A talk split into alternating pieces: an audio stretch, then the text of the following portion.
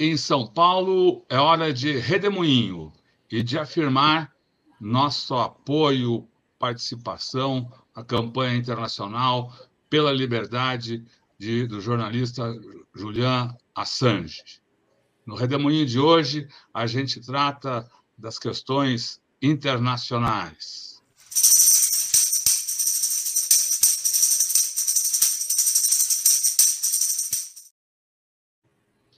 Maringoni, que bom tê-lo aqui nesse dia 9 de agosto de 2023. Gilberto Maringoni, professor de Relações Internacionais da Universidade Federal do ABC, fala aqui conosco às quartas-feiras. Qual o seu tema de hoje, Maringoni? Bom dia, Eleonora, bom dia, Rodolfo, bom dia a todo mundo que está nos assistindo. Espero sempre que vocês estejam muito bem. Eu vou pegar um tema que foge um pouco dos assuntos que eu usualmente trato eu quero falar de um filme que está em cartaz, eu acho um filmaço, que é Oppenheimer. Antes, dois rápidos comentários sobre temas da agenda internacional que tocam o Brasil, que estão em pauta. Primeiro, termina hoje a cúpula da Amazônia, em Belém, com a presença dos oito países que fazem, que têm parte no bioma amazônico. A controvérsia principal até aqui é a questão da exploração ou não do petróleo é, Fala-se que é na foz do Amazonas, mas ela me parece um tanto distante da foz, ela está 500 quilômetros mar adentro, mas enfim, é, há uma controvérsia muito séria nisso, quero futuramente tratar, e ah, o presidente Lula fez, anunciou uma série de demarcações de terras indígenas que devem ser feitas nos próximos dias. É, de fato, um tento e um caminho aí para a COP desse ano e depois para a COP do ano que vem, que vai de 2025, que vai ser realizada em Belém. O segundo tema é a reunião que acontece entre os dias 22 e 24 no Joanesburgo, na África do Sul, 22 e 24 desse mês, que é a cúpula do BRICS, do bloco composto pelo Brasil, Rússia, Índia, China e África do Sul. Aí a controvérsia também é muito séria. É, existe uma tensão entre partidários da ampliação do número de países integrantes do BRICS e aqueles que querem manter o BRICS como está do ponto de vista da sua, digamos, estrutura. É meio difícil falar em estrutura no BRICS, porque o BRICS não é uma entidade com estatuto, com, com regras, não tem um, um conselho de segurança, mas, enfim, são decisões sempre tomadas em consenso. E o BRICS, como vocês sabem, começa no, no, na, na, primeira década do século, a partir do, do John Williams, um economista norte-americano que falou dos países emergentes, é, era, eram só quatro, era Brasil, Rússia, Índia e China, posteriormente a África do Sul se integra. E atenção agora é pela sua ampliação. Na sua ampliação, os interesses estão bem claros. A China e a Rússia querem agregar mais países o presidente Lula manifestou a sua vontade de seguir esse caminho, quer dizer, vamos abrir, democratizar, enfim, ter mais legitimidade entre os países do mundo. E a Índia está numa posição ambígua e o Itamaraty se coloca contra. Vozes importantes da vida brasileira, com forte presença internacional, como o economista Paulo Nogueira Batista Júnior, que foi vice-presidente do Banco do BRICS, escreveu um artigo recente, muito bem estruturado, muito bem argumentado. Marigoni, desculpe interromper, está acontecendo algum problema técnico aqui, que a gente está com o sistema uh, ao vivo, mas não está aparecendo no, no YouTube. Então, uh, eu vou ter que ver o que está acontecendo aqui para a gente. Uh, é, a gente sempre checa aqui e não está passando. Não está passando no YouTube. Né? E... É, se você esperar um, dois minutinhos, a gente. Tá? Desculpe aí. Tá, tá tudo certo aqui, teoricamente. Ó, sugestão, suba não, material. Pera, mas... Ah, então. Engraçado, porque não está aparecendo ali. Deixa eu perguntar aqui. Peraí. Agora a gente recebeu um comentário, então está passando alguma coisa, mas a gente não está achando aqui. Vamos começar de novo, eu vou mais curto, inclusive. Não, só, Não, calma. Só, só um pouquinho. É, eu estou perguntando aqui. Deixa eu ver no computador. Que eu fui checar, eu, eu não. Enfim, não, oh, não, tá com G. Bom, vamos, vamos, vamos em frente, tá, tá aqui, tá, tá. É, tá com, tá com. Oi, pessoal, quem está acompanhando, a gente teve um problema técnico aqui, mas agora parece que está tudo ok. Uh, quem puder mandar um comentário agora dizendo que ouviu a minha mensagem, eu agradeço. Opa, tudo bem. Tudo bem, Marigone, seguimos. Palavras. Vou começar novamente?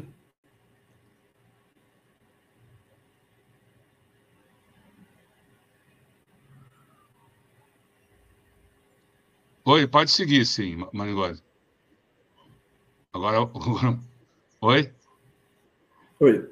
Posso continuar de onde eu estava? Vai pode, ficar tudo pode, pode, pode continuar dando Pode, pode continuar dando Bom, o que eu estava dizendo aqui, quando a gente teve esse pequeno problema técnico, é que nós vamos ter uma controvérsia muito forte na reunião de 22 a 24 de agosto da cúpula do BRICS em Joanesburgo, que é pela ampliação ou não do bloco. É, existem vozes importantes e argumentos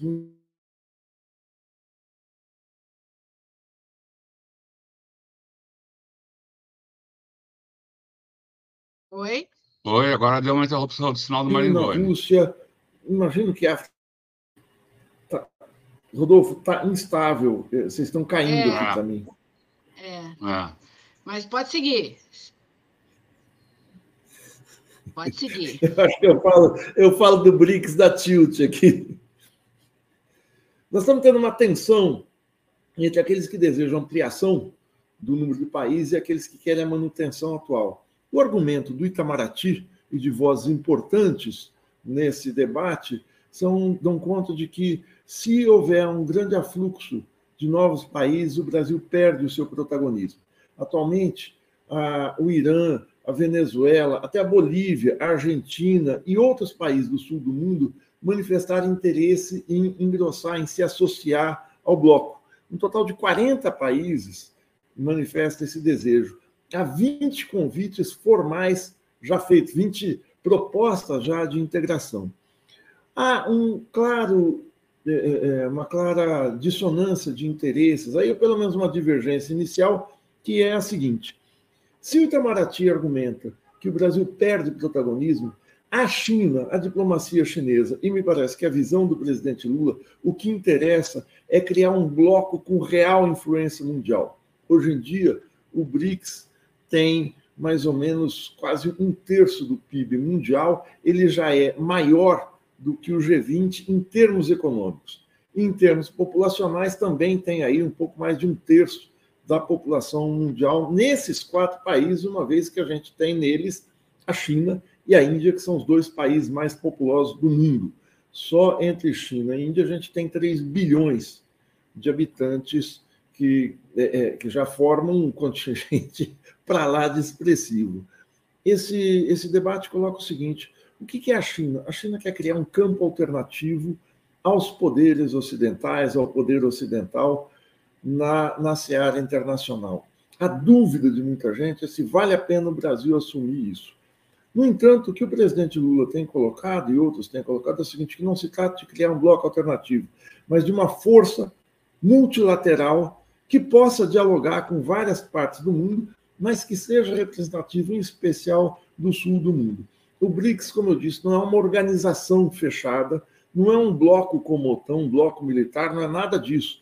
Todas as decisões são tomadas em consenso, os países não têm obrigação de saírem dali, encaminharem o que foi aprovado, mas ele se coloca como um elemento importante no mundo em que os Estados Unidos, em que a OTAN busca fazer um cerco à disputa de poder asiático que está em crescimento. Ou seja, a gente teve durante quase 300 anos o poder global solidamente ancorado no Ocidente, em Washington especialmente, e agora há uma tensão, não quer dizer que isso vai acontecer, mas uma tensão pelo seu deslocamento para a Ásia, em especial no eixo Pequim-Moscou. E, e, e, quem, quem observa, quem é, luta, ou quem é partidário de um mundo multilateral, deve ficar deve examinar bastante essa reunião que vai acontecer nas próximas semanas. Mas eu não quero falar de nada disso, eu quero falar do Oppenheimer. Oppenheimer é um filmaço, merece ser visto. É um dos três grandes que está em cartaz. Né? A gente tem Barbie, que está bombando, tomou conta dos cinemas. A gente tem o Indiana Jones, o quinto filme da série. É bom, ótima diversão, vale a pena ser visto. Tem um gibi na tela, cheio de, de coisas impossíveis, computação gráfica. Aparece o Harrison Ford com 80 anos e com 35, 40, no mesmo filme, fruto de uma hábil maquiagem eletrônica. E é um filme talvez o mais longo da série. Não é o melhor. O melhor, para mim, vai sempre ser o Caçadores da Arca Perdida, que tem mais de 40 anos, é um filme de 81, dirigido pelo Spielberg. Mas o terceiro dos grandes filmes é o Oppenheimer. E o Oppenheimer não é um filme leve, como os outros dois, leve no seguinte sentido: ele é um filme tese. Por trás de si, ele quer contar não só uma história, mas mostrar uma ideia. O Oppenheimer, todo mundo sabe, o Julius Robert Oppenheimer, isso tem saído muito na imprensa, nascido em 1904 e falecido de câncer na garganta aos 62 anos em 1967, foi um gênio da física. Foi um gênio da física, não só deu contribuições teóricas muito importantes à disciplina, à ciência, mas também foi um homem prático. Ele dirigiu, a partir de 1942, ou seja, com 38 anos, ele passa a dirigir o mais importante projeto militar científico dos Estados Unidos, que é o projeto Manhattan. O projeto Manhattan estava centrado na fissão do átomo, que era uma das, um dos objetos de estudo do Oppenheimer, em Los Alamos, no Novo México, com unidades no Tennessee e no estado de Washington. No seu auge, entre 1942 e 1945, o projeto Manhattan chegou a ter sob sua guarida, ou a empregar, vamos dizer assim, ou a contar com a força de trabalho de 120 mil pessoas, embora somente uma pequena cúpula de cientistas e militares soubesse o que estava de fato em jogo ali, a construção da bomba. O Oppenheimer é oriundo de uma família nova-iorquina de origem judaica, rica, ou pelo menos classe média alta, com posses, é um gênio precoce. Ele se diploma em física em Harvard com 22 anos, vai para Cambridge e depois para a Universidade de Göttingen, na Alemanha, fazer seus estudos de pós-graduação e lá trava contato com físicos, com cientistas muito importantes da Europa no entreguerras, cientistas que ele chama para trabalharem no projeto Manhattan. Aliás, essa é uma das um dos problemas do filme. O filme tem mais de três horas de duração e há um entra e sai de personagens que a gente não sabe muito bem quem é, mas teria que haver ao menos algum glossário quando cada personagem entra, tem um letreiro embaixo dizendo quem é quem.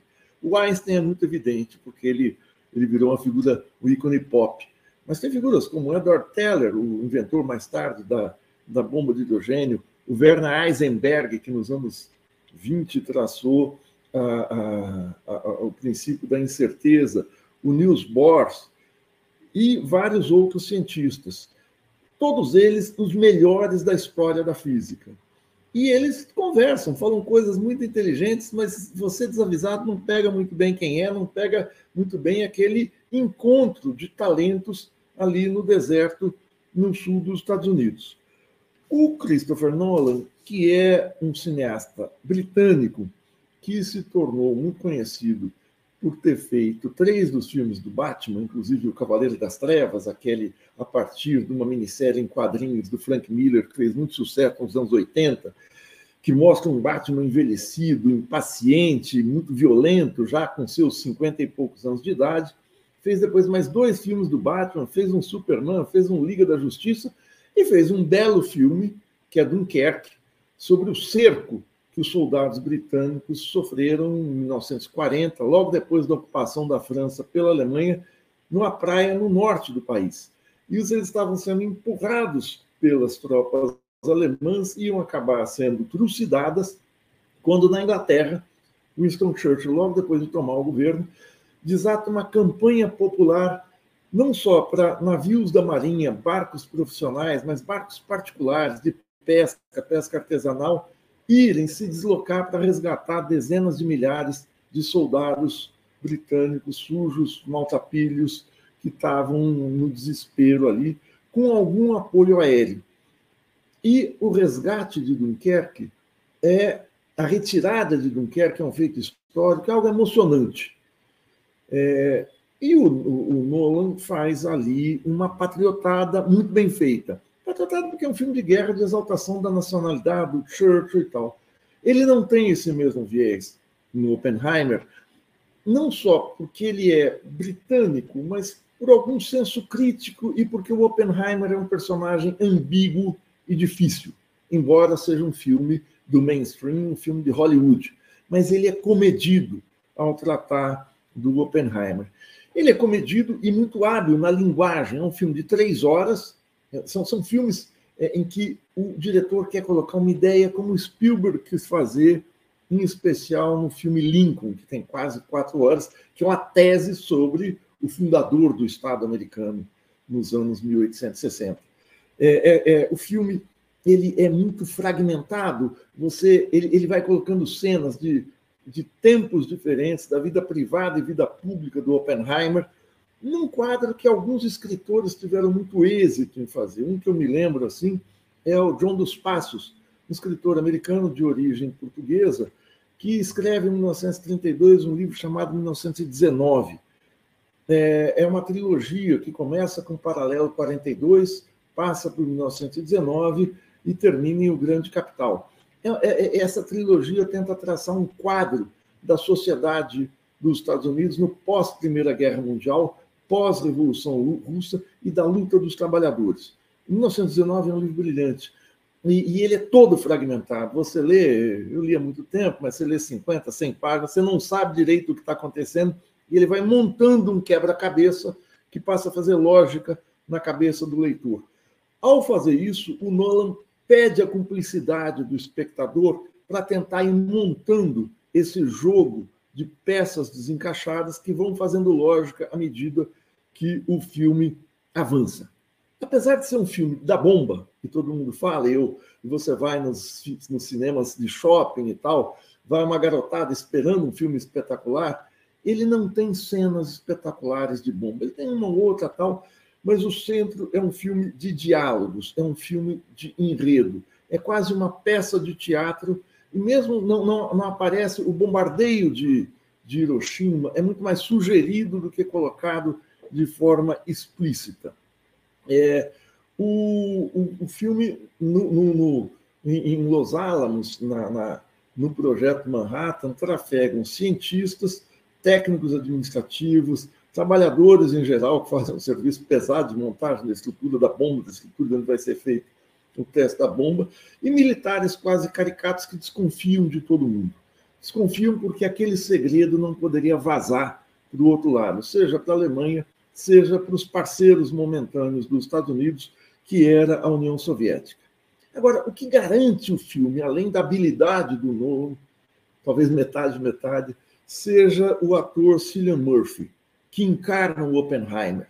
Ele emagreceu 12 quilos para fazer o Oppenheimer e consegue criar esse personagem sombrio, frágil fisicamente, porque ele é muito magro, ele é pequeno, não, não é um homenzarrão, é, ao mesmo tempo uma capacidade de liderança, de organização muito grande, um, um, homem que na sua vida privada também é muito complicado com as suas mulheres, é, e ele embute uma certa amoralidade. Eu vou voltar disso no fim do comentário, mas esse personagem se torna incômodo, porque, além disso tudo, ele, nos anos 30, antes do Projeto Manhattan, foi muito próximo ao Partido Comunista Americano, ele se casou com uma militante do partido, seu irmão era afiliado ao partido, e ele mesmo adere a uma das campanhas do, da agremiação entre 1936 em 1940, que é enviar dinheiro aos republicanos da Guerra Civil Espanhola. Foi um, foi um evento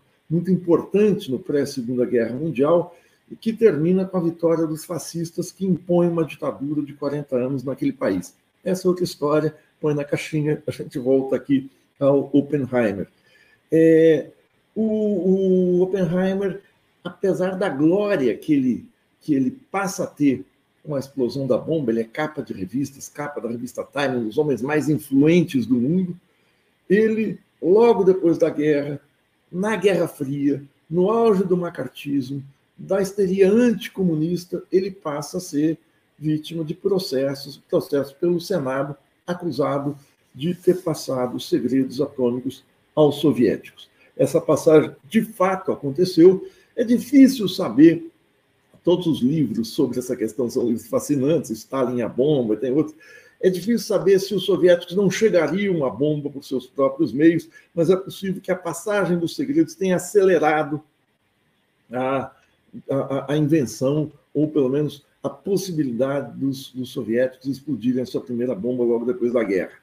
O, a acusação ao Oppenheimer é, não ela prospera, ela deixa ele na geladeira na vida pública americana, mas é descoberto o cientista alemão que ele tinha trazido para lá, comunista, Klaus Fuchs, que no começo dos anos 50 é condenado na Inglaterra a 14 anos de prisão.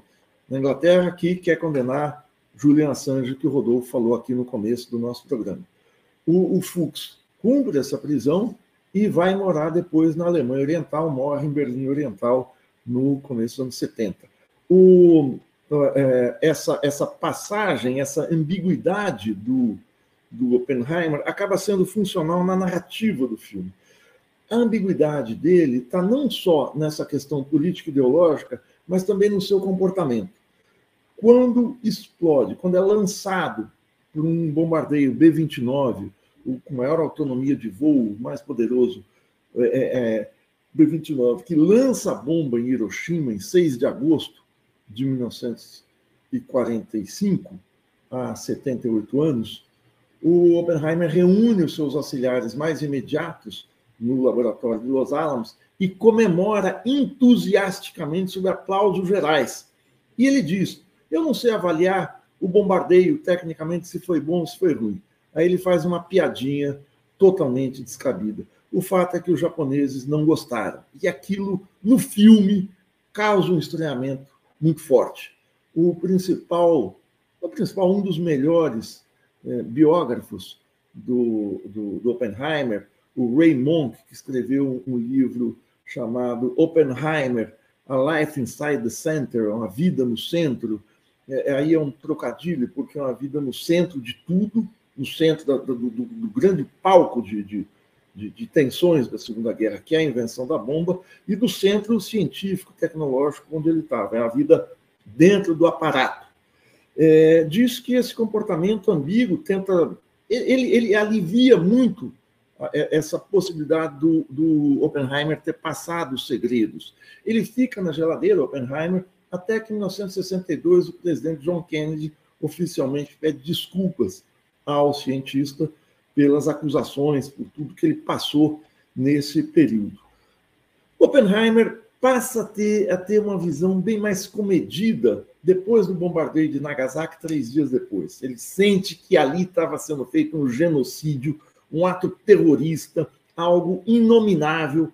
Foi talvez o maior crime de guerra, um dos maiores crimes, não sei se é o maior, mas um dos maiores crimes de guerra da era moderna, que é o assassinato de quase 200 mil pessoas sem necessidade alguma nas duas cidades japonesas. Nunca mais um artefato nuclear foi usado em conflito. A bomba, ou as bombas, ou os mísseis nucleares ficam muito mais como elemento de dissuasão. Para terminar, dois pontos.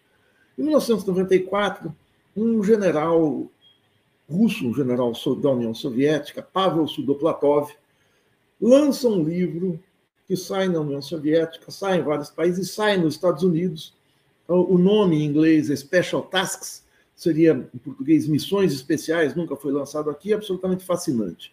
O Sudoplatov era o chefe da espionagem da NKVD, o serviço secreto soviético, que estava desde o início dos anos 30 envolvido com ações de guerrilha, de sabotagem, de, de eliminação física, de é, é, é, inimigos de, de alemães, de, de, uma ação muito grande na guerra para tentar é, deter o avanço do Exército Vermelho.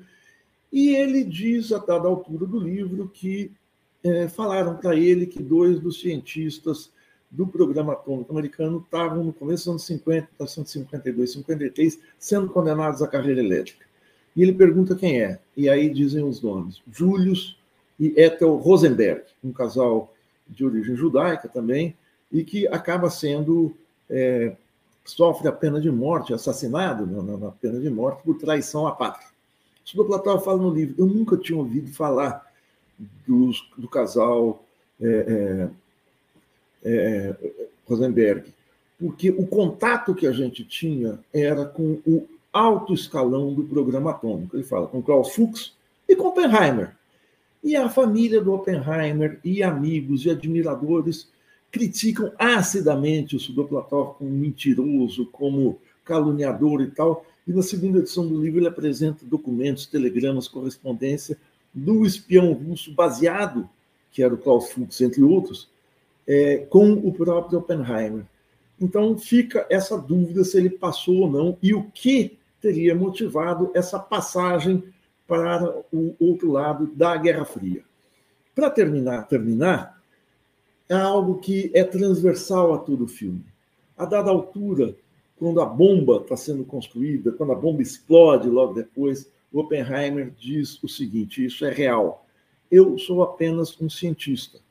Eu não tenho responsabilidade sobre o que os políticos farão com a minha invenção. Esse é um pensamento que, eu ia dizer beira a hipocrisia, mas é um pensamento hipócrita. É o pensamento que a gente vê usualmente na televisão, nas, mídias, nos sites de economistas, de generais, de gente da, da, das forças de segurança, dizer o seguinte: eu sou um técnico, eu não tenho responsabilidade no que está acontecendo. Quantas vezes vocês não viram e, e têm visto que as decisões, por exemplo, os juros do Banco Central são técnicas? Elas são frias, não tem consequência alguma. Bom, se isso é usado para é, é, é, aumentar as taxas de empréstimos, para tirar casa das pessoas que não conseguem pagar suas dívidas, para acabar com a vida de milhares e milhares de pessoas, não importa, a minha decisão é técnica. Isso está no filme, não é o aspecto principal que aparece na tela, mas é um aspecto muito, muito importante nessa relação entre ciência e política, entre técnica e política. Se é possível separar as duas, numa decisão de Estado que, ao fim e ao cabo, afeta milhões e milhões de pessoas. Fico por aqui. Muito obrigado. Legal, Maringoni. Hoje, 9 de agosto, é, se completam 78 anos de Nagasaki, justamente. Outro crime inominável dos Estados Unidos na Segunda Guerra Mundial. Isso. Obrigado, Gilberto Maringoni, que fala aqui no programa Redemoinho, um programa que a gente transmite ao longo da semana, sempre ao meio-dia, cada dia com um tema específico. Hoje tratamos das questões internacionais, amanhã a gente volta nesse mesmo horário, falando das relações entre poder e mídia, com a professora Ângela Carrato, da Universidade Federal de Minas Gerais. Muito obrigado, Maringoni, muito boa tarde. Boa tarde obrigado. a todos que nos acompanharam aqui ao vivo e que seguem conosco pela internet afora. Tchau, pessoal. Tchau. Tchau, tchau.